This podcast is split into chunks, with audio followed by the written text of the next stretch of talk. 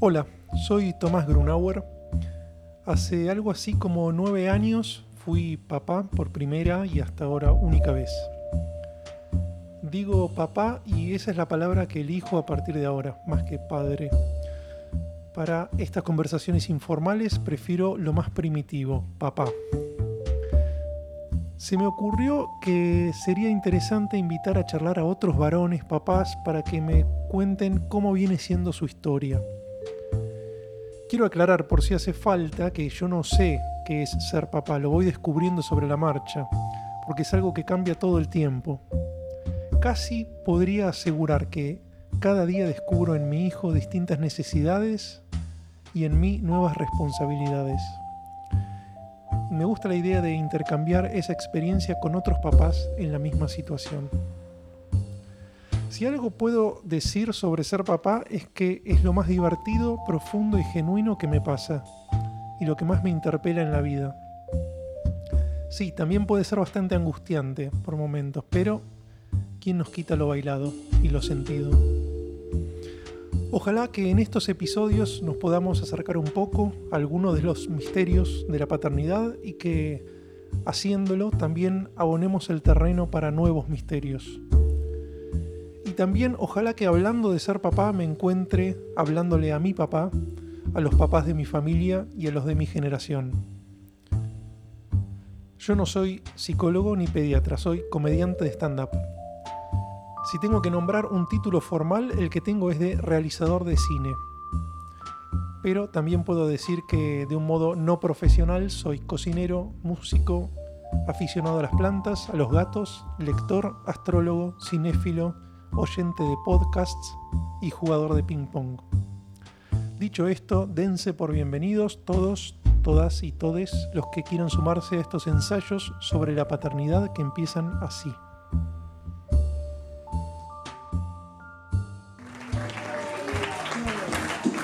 ¿Qué tal? ¿Cómo les va? Bien, me encanta. Eh, estuve charlando con un amigo a la tarde que me contó que se compró un dron y que le fue al parque a probar este dron y se empezó a sacar fotos re piolas, como que cada vez lo iba subiendo más y sacaba mejores fotos, hasta que en una se cebó como mucho, mucho y subió tanto el dron que de repente en el celular del cual manejaba el dron le apareció un mensaje que decía la distancia rompió el vínculo y se le desconectó y mi amigo se quedó viendo como el dron se le fue solo y, perdió toda la inversión que había hecho. Y yo en, ese momento en vez de empatizar con mi amigo que me contaba su problema, lo primero que pensé un poco egoísta quizás fue que a mí me hubiera gustado mucho recibir ese tipo de mensaje que dijera como por ejemplo, la distancia rompió el vínculo, no te quiero ver más, papá. Sí, hubiera sido, yo, sé que la distancia no rompe los vínculos paternales, ni la distancia ni las fronteras. El, que no lo sabía fue, fue, mi papá que se fue a Uruguay para abandonarme. Eh, pobre, entendió mal la cocina de callar abortos legal. Imagino que habrá llegado pobre tipo y cuando habrá dicho, sí, vengo por el aborto, le habrán dicho, no, mira, no funciona así, señor, como... tiene que ser antes de que nazca y, ahí se habrá bajoneado mucho, pero cuando le dijeron, incluso vos que sos varón me hace falta que estés, y ahí como que se le volvió el ánimo al cuerpo y dijo, bueno, voy a seguir en esta entonces. Amén. Eh, ¿vieron, ¿Vieron que la gente cuando deja de fumar se pone a hacer cálculos de cuánta cuánta plata va a tener ahora que deja de fumar y qué va a hacer con toda esa plata si es comprarse un auto, comprarse una casa, ir de viaje. Yo me puse a hacer la misma cuenta, pero en vez de que dejas de fumar, hice la cuenta desde que dejas de tener un hijo. Y evidentemente tengo un padre millonario. O, debería tener un padre millonario, ¿no? O debería tener un padre, pero... El que acabamos de escuchar es a Nicolás Perednik, que es comediante, que lo conocí hace un par de años en Absinthe, o lo que era el club Absinthe de comedia. Eh, me gusta mucho lo que hace. Tiene un humor muy particular, como habrán escuchado, tiene un manejo del humor negro muy interesante, uno de los pocos que hace humor negro de buena calidad, me parece a mí. Nicolás también es abogado, y está ahora acá conmigo eh, para hacer este episodio de PA en mi casa y vamos a hablar sobre paternidad, sobre esto que él mencionaba en su material. Así que bueno, te doy la bienvenida, Nicolás. Muchas gracias. Eh, ¿Cómo estás? Muy bien, muy bien. Me gustaría que me contaras un poco una cosa que me contaste recién fuera de la grabación, pero para poner en contexto tu relación con la paternidad por lado de, tu propia familia. Eh, bien, yo eh, no tengo relación con mi padre porque cuando yo tenía un año, eh, él estaba casado con mi madre y se divorcia de mi madre y en un punto también de mí porque decide irse y, perder contacto conmigo.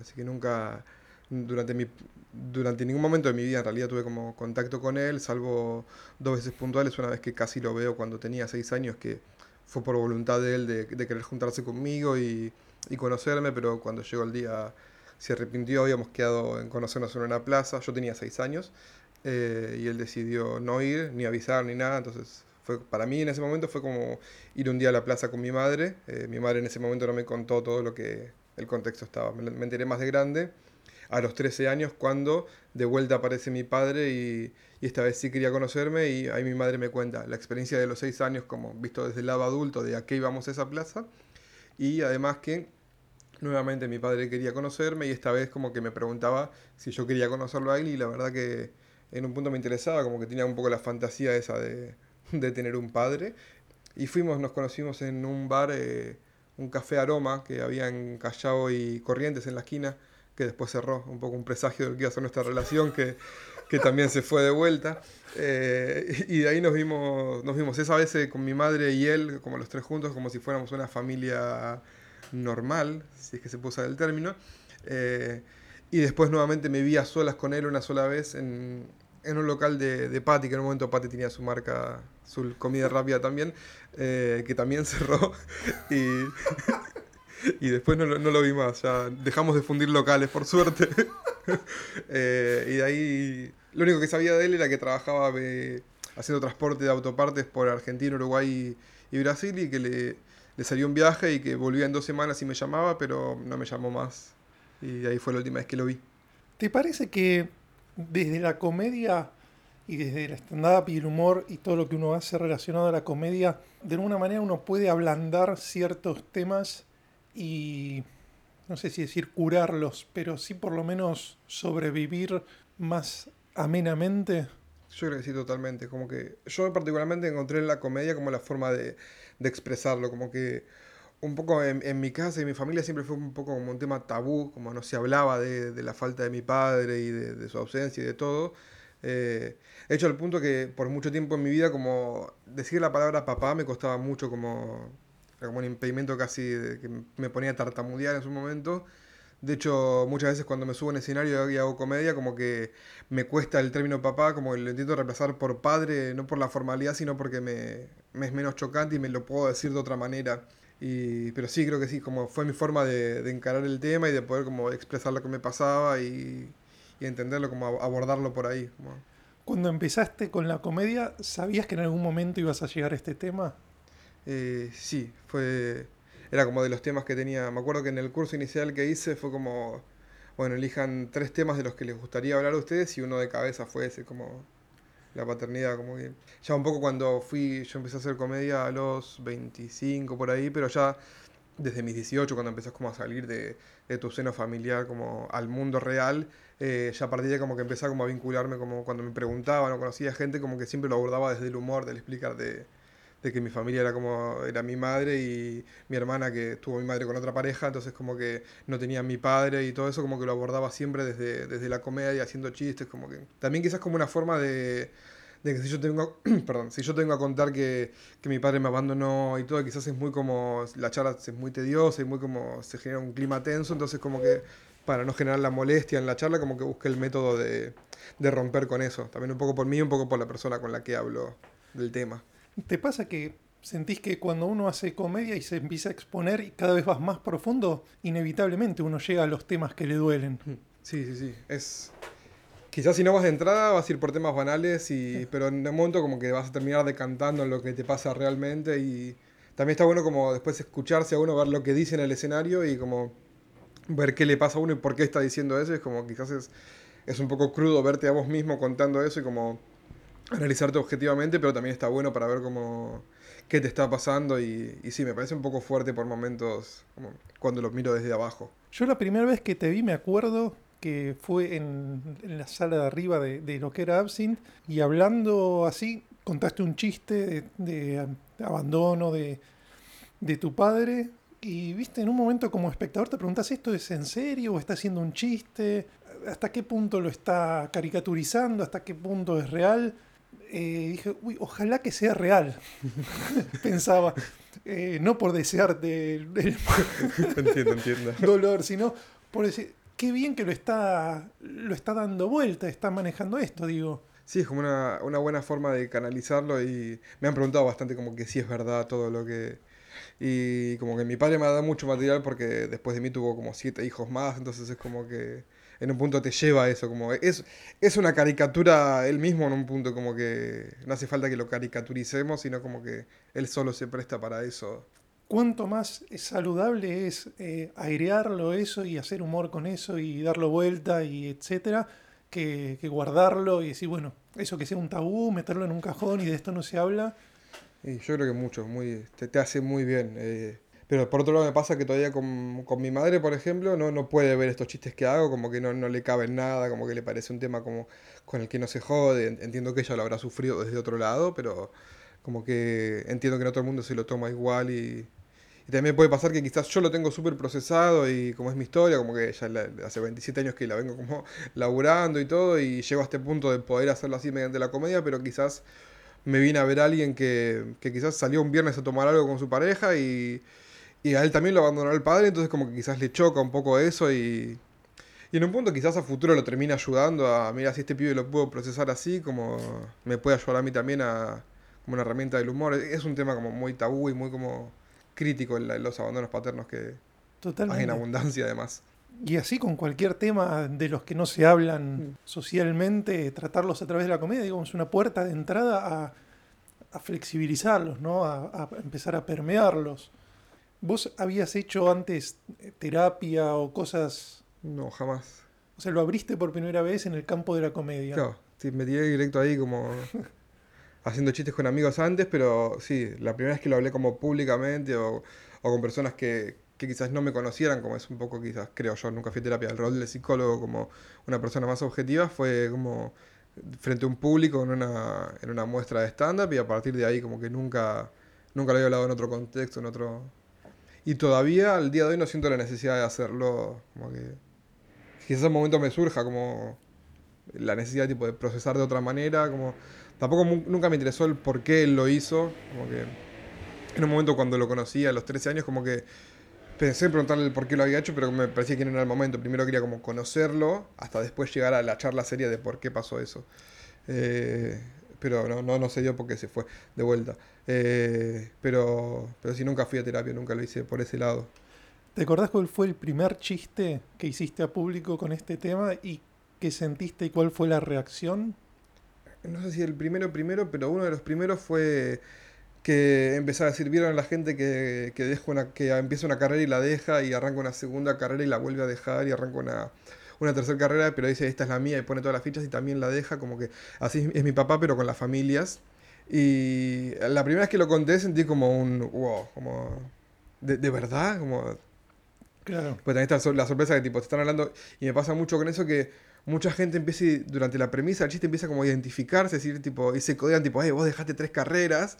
Y, y, cuando digo, tipo, mi papá abandona familias, es como que el que hizo el codo se siente muy mal de repente, el que le estaba diciendo, che, vos, vos está hablando de vos. eh, eso causa un poco quizás de, de wow, de impresión, si se quiere. Pero está buenísimo que suceda, ¿no? Sí, sí, a mí me encanta como el, el quizás la parte más oscura del humor que hago, como el, el, hecho de que la gente como que no se ríe directamente, sino primero es como, da como un wow, como, ok, acá decía algo muy fuerte. Es gracioso, pero lo primero que pasó fue que me chocó como, damos unos instantes para procesarlo. Claro. Eso a mí me, me, me gusta mucho particularmente. Es que me parece que en el camino de, de, los que hacemos comedia, en un punto se hace una bifurcación, como vas a hablar de algo que realmente te afecta o vas a hablar de cosas más banales como algo que viste publicado en Twitter o bla, bla, bla, y te quedas en un nivel superficial. Me parece que los que elegimos ir a tocar cosas más profundas, bueno, nos metemos en esos terrenos. Sí, vas de lleno. Vas es, de lleno. difícil meterse en lo que te pasa, pero hasta ahí, como. Claro. Es como a todo o nada. A todo o nada. Sí. Es así. Eso habilita también otros temas, porque no, no es que todo tu material es respecto de, del tema paterno. No, no, no. Es una punta, pero tocas un montón de temas. Sí, también como que en un punto me ha dado como una apertura a las religiones también, porque al formar tanta familia, ser como que tengo hermanos de muchas religiones, de hecho tengo un hermano que ah, no sé si es cura, eh, la verdad que soy judío y no conozco mucho de la iglesia católica, pero sé que es algo como importante en una iglesia de Bahía Blanca, como que está metido ahí, entonces es como, te, te da un panorama de, de mundo que también te rompe la burbuja en un montón de cosas, empezar como, si venís de una formación como de el judaísmo es como el que crees que todo el mundo es judío de repente y te das cuenta que no, y te das cuenta que en la calle salís y no, y no solo en la calle, sino que una persona que en un punto lleva tu misma sangre, aunque no la conozcas y no tengas nexo con él, como que está totalmente en otra, alejada de lo que vos creías que era la totalidad del mundo. Eso es un gran wow. Te abre la cabeza. Sí, sí, demasiado. ¿Te dio por conocerlo, por hacer un acercamiento a...? Eh, la verdad que no. Te- Tengo contacto con una sola hermana por parte paterna, que tampoco tengo contacto muy fluido, nos vemos cada, cada muy tanto. Siempre que nos vemos, no, como que charlamos mucho, lo pasamos muy bien, siempre con la promesa de che, que no se corte, pero siempre se termina cortando por un tiempo. Que también en un punto también es como, entiendo que está bueno que se corte porque como no tenemos una relación más allá de, de la paternidad frustrada que tenemos ambos respecto de nuestro padre, como que siempre que nos vemos hablamos de él. Entonces como que nunca pudimos como pasar algo nuestro, como de charlar de nosotros. Entonces como que si nos vamos a juntar tres veces por semana a hablar de nuestro padre, como que no está tan bueno, creo. O al menos, no sé si lo, analizo, lo, lo estoy analizando ahora, no, no, en el momento que, que me termino, no sé si alejando es muy fuerte, pero como que terminamos de no, no, no vincularnos del todo, como que entiendo que se da más por eso quizás, pero más implícitamente que ponerlo sobre la mesa eso. Y durante tu, digamos, tu crecimiento, ¿tuviste otra figura que de algún modo ocupó el lugar paterno que sí fue, fue mi referente? No sé si a ese punto, o sea, eh, al tiempito de que mi padre se va, mi madre se pone en pareja con otra persona que, que también tenía un hijo, entonces fuimos como una familia ensamblada y de, de esa unión también ten- eh, tienen un hijo más que es mi hermana. eh, que es a quien, tipo, yo cuando me preguntan si tienes hermanas, es mi hermana, tipo, tengo una sola que es la que es por parte materna, como después tengo, si me empezás a escarbar, si te voy a contar que tengo siete hermanos más, pero si de entrada, como que lo primero que me sale como automatizado es tengo una sola hermana. Eh, y vi- vivimos varios años con, con el padre de ella, con la pareja de mi madre, hasta que se separaron, pero nunca lo sentí como una figura paterna, como tipo directamente, como que era como quien estaba en la casa. También había como una diferenciación, como que quizás mi madre me retaba a mí y él retaba a su hijo, entonces era como que era una familia ensamblada, pero hasta ahí no era como totalmente ensamblada y totalmente como libertad de... Sí me pasaba a buscar por la escuela cada tanto y esas cosas así, no era que tampoco era como un ente que estaba ahí yo, era como el hijo de... Claro. ¿Y te ponía los puntos en algún momento? Sí, pero poco. Como también era una tipo esa gente que pone los puntos muy como muy severa, muy a los gritos, muy así, entonces como para diferenciar como que él, él retaba más a su hijo de ese modo y a mí como que ok, no sos nadie para gritarme tanto. Claro, claro. Tenías ese salvoconducto de... Claro, mira, me va a retar mi mamá, ¿sabes? Que, que quizás me pega una cachetada, pero bueno, ese es otro punto, lo resolveré aparte, ¿sabes? Bueno, vos todavía sos re joven. ¿Vos tenés cuántos? 27. 27. ¿Tenés una fantasía, por lo menos, o jugaste con la idea de que en algún momento vos vas a ser papá y qué imágenes se te vienen, o qué ideas, o qué ganas, o, o no ganas, no sé, lo que sea? Eh, me gustaría a futuro, no lo veo como algo en el futuro inmediato, la verdad. Eh, eh, me gustaría, tuve como una, una experiencia de paternidad, si se quiere, en un punto, porque mi, mi segundo trabajo, cuando muy de chico, desde los 19 a los 25, 20 sí, hasta los 25, eh, trabajé en un hogar de niños. Que también no, es- no es puramente la paternidad, pero era como que estaba vinculado con niños era como éramos varios adultos como referentes de ahí y era como hacer las tareas, su- suplir las tareas de los padres en las casas, eh, hacer que los chicos se bañen, preparar la comida, revisar cuadernos escolares, ayudarlos en la tarea, entonces como que en algún punto, salvando las enormes distancias, tuve como un acercamiento a eso y como que me dio una experiencia y, es súper gratificante, súper lindo, la verdad que me, me encantó. me- ¿Eso a qué edad fue? Y desde los 19 a los 25 fue. Tuve 6 años eh, en dos o tres hogares distintos, pero siempre con, con la misma tarea, el mismo rol y siempre con niños pequeños. ¿De qué edades?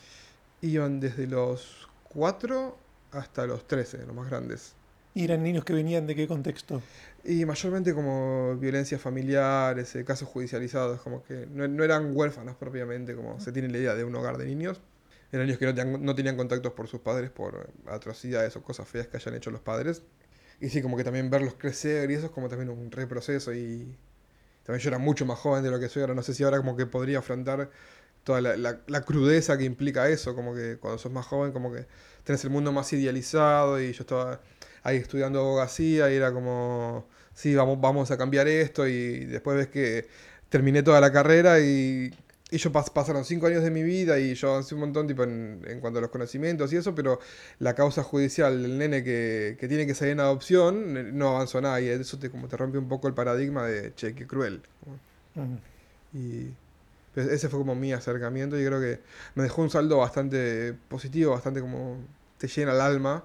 Eh, entonces como que, sí, diferente tengo compañeros que se fueron de, del hogar y como que no, no querían saber más nada con niños ni nada, como que alejados de ser padres o madres en sus casos, eh, pero a mí sí me, me, copa bastante la idea. ¿Y cómo fue tu acercamiento en primer lugar a ese hogar de niños?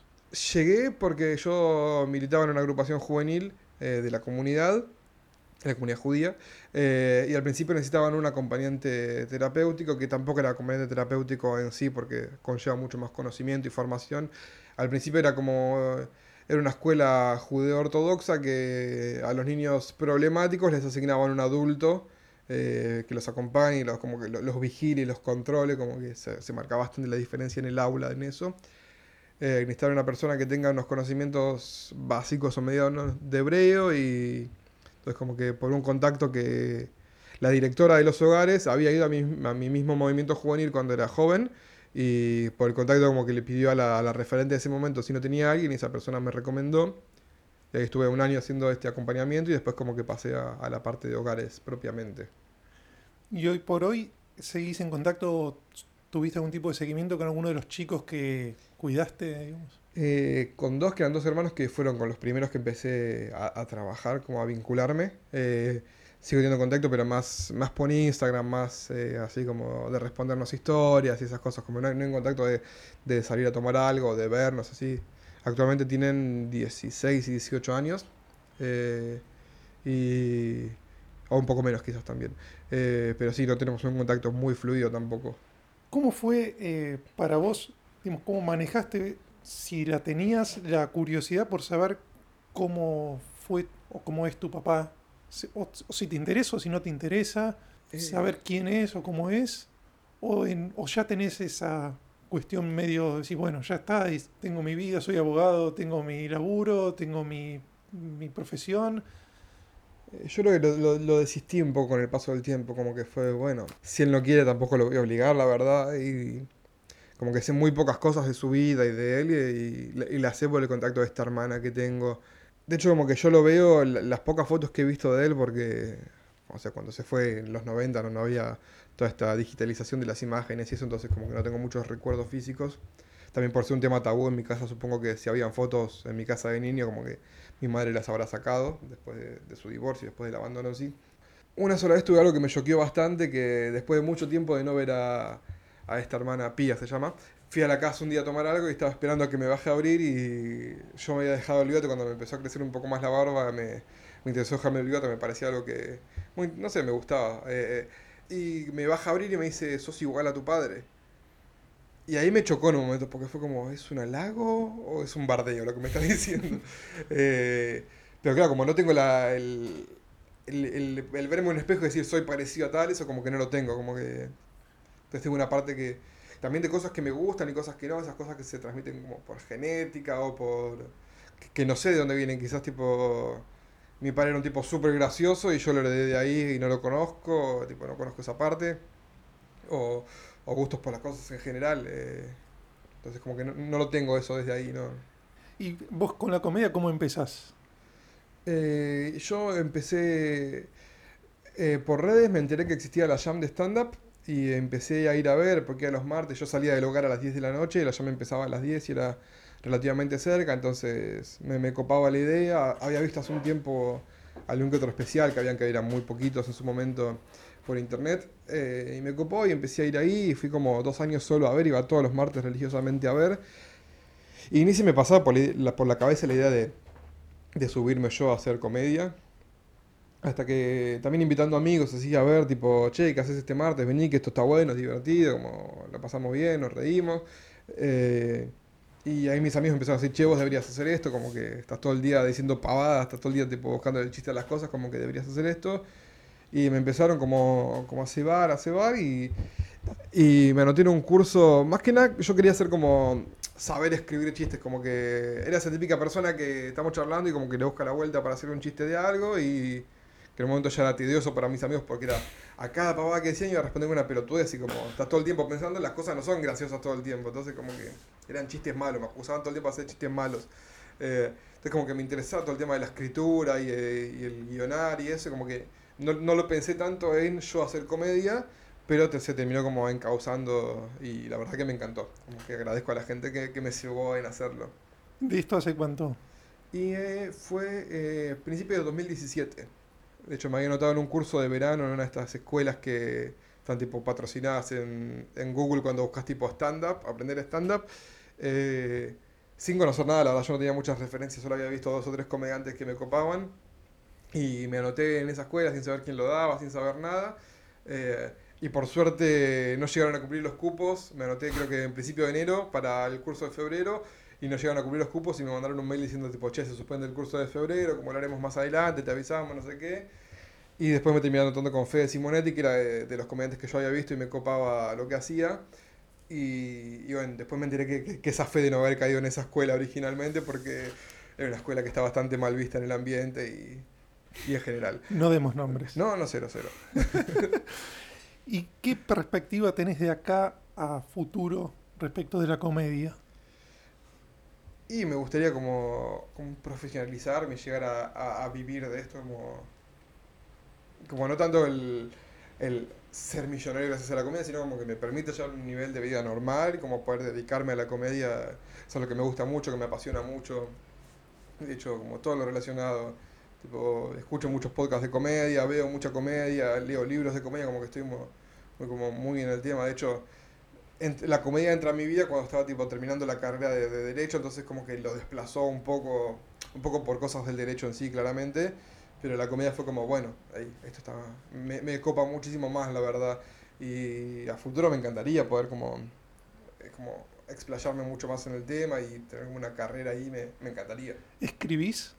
Eh, sí, bastante. Muchas, muchas veces no me salen cosas graciosas y así, pero me, me gusta como el ejercicio de sentarme a escribir, de hecho el papel me siento que me fluye mucho más las cosas que cuando me siento en una máquina a escribir. Sí, a mí eh, también.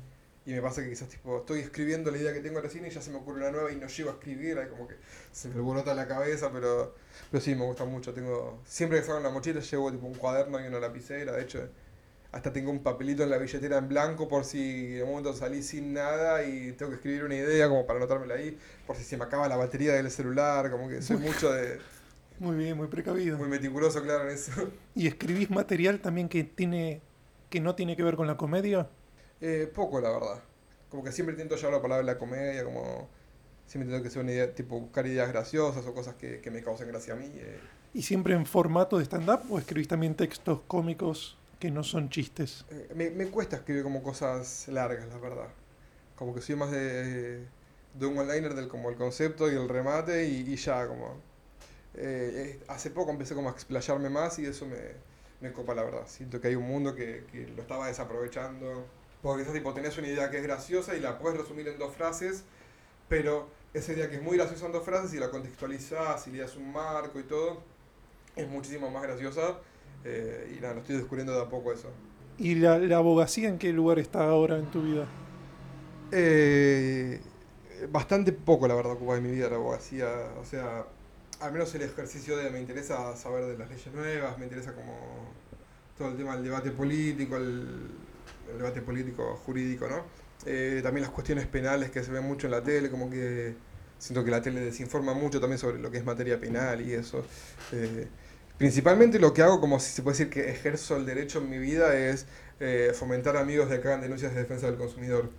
Como que, de hecho me burlan porque me dicen que todo el tiempo me quejo en defensa del consumidor, pero creo que es necesario cuando las empresas te fallan y como soy un militante de eso si se quiere. De hecho ahora Eh, bueno, la semana que viene tengo una, una mediación con Hoyts porque no me dejaron entrar comida a la sala cuando la ley te deja, entonces es como... Muy bueno. Sí, estoy como... Te banco, te acompaño. De una. Nos juntamos después ahí, es un Humberto Primo, cerca de San Telmo. Eh, y nada, como que también siempre es como motivar a, a mis amigos, como que lo hagan, como también tipo... La, la divulgación del derecho, como las cosas básicas, quizás no importa saber tipo tal ley puntualmente, pero la importancia, no sé, tipo del o del consumo de, de, de, de marihuana, como eh, el qué ley te ampara o cómo se puede entender, cómo la justicia entendió como que se puede consumir marihuana de determinada forma en tu casa sin molestar y por qué, y explicarse a los amigos y sacar un poco el miedo que hay como a, a las leyes, como que eso me parece que está bueno, la, la divulgación por ese lado. Como que si tendría que ubicarlo, lo ubicaría ahí como... Y recién pensaba que la, la ley y la autoridad es lo paterno, ¿no? La ley y la autoridad es como viene de ese, de ese mismo linaje, digamos. El- límite, la ley, el, el cumplimiento de esa ley. Sí, lo que sí, lo que no, como... Exacto. De modo, estás eh, vos ganando un montón de terreno ahí, haciéndote vos la ley, digamos. Sí, conociéndola y laburándola y, y entendiéndola también. También el, el entender el porqué de las cosas, el, el no solo quedarse con, ok, está prohibido hacer eso, pero ¿por qué está prohibido? Como, ¿por, por qué está prohibido matar? Como yendo un ejemplo muy, muy, muy fuera de, la charla quizás, pero eh, tipo el, entender y el profundizar las cosas y analizarlas y como el- lo que hay detrás de la norma y por qué se crean las normas, eso me, me copa, la verdad. Bueno, Nico, muchas gracias.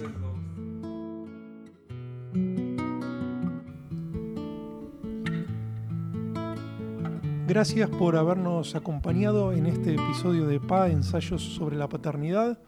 Este podcast lo hacemos en la producción general y en las entrevistas Tomás Grunauer, en la producción ejecutiva Andy Cuquier. La música original es de Nicolás Diab y queremos agradecerles especialmente por el apoyo a este proyecto a Nacho Arana y a Crista Bernasconi, quien además diseñó el logo del podcast. Si tienen comentarios para dejarnos, pueden hacerlo a través de un mail que es pa.ensayos.gmail.com. Hasta la próxima.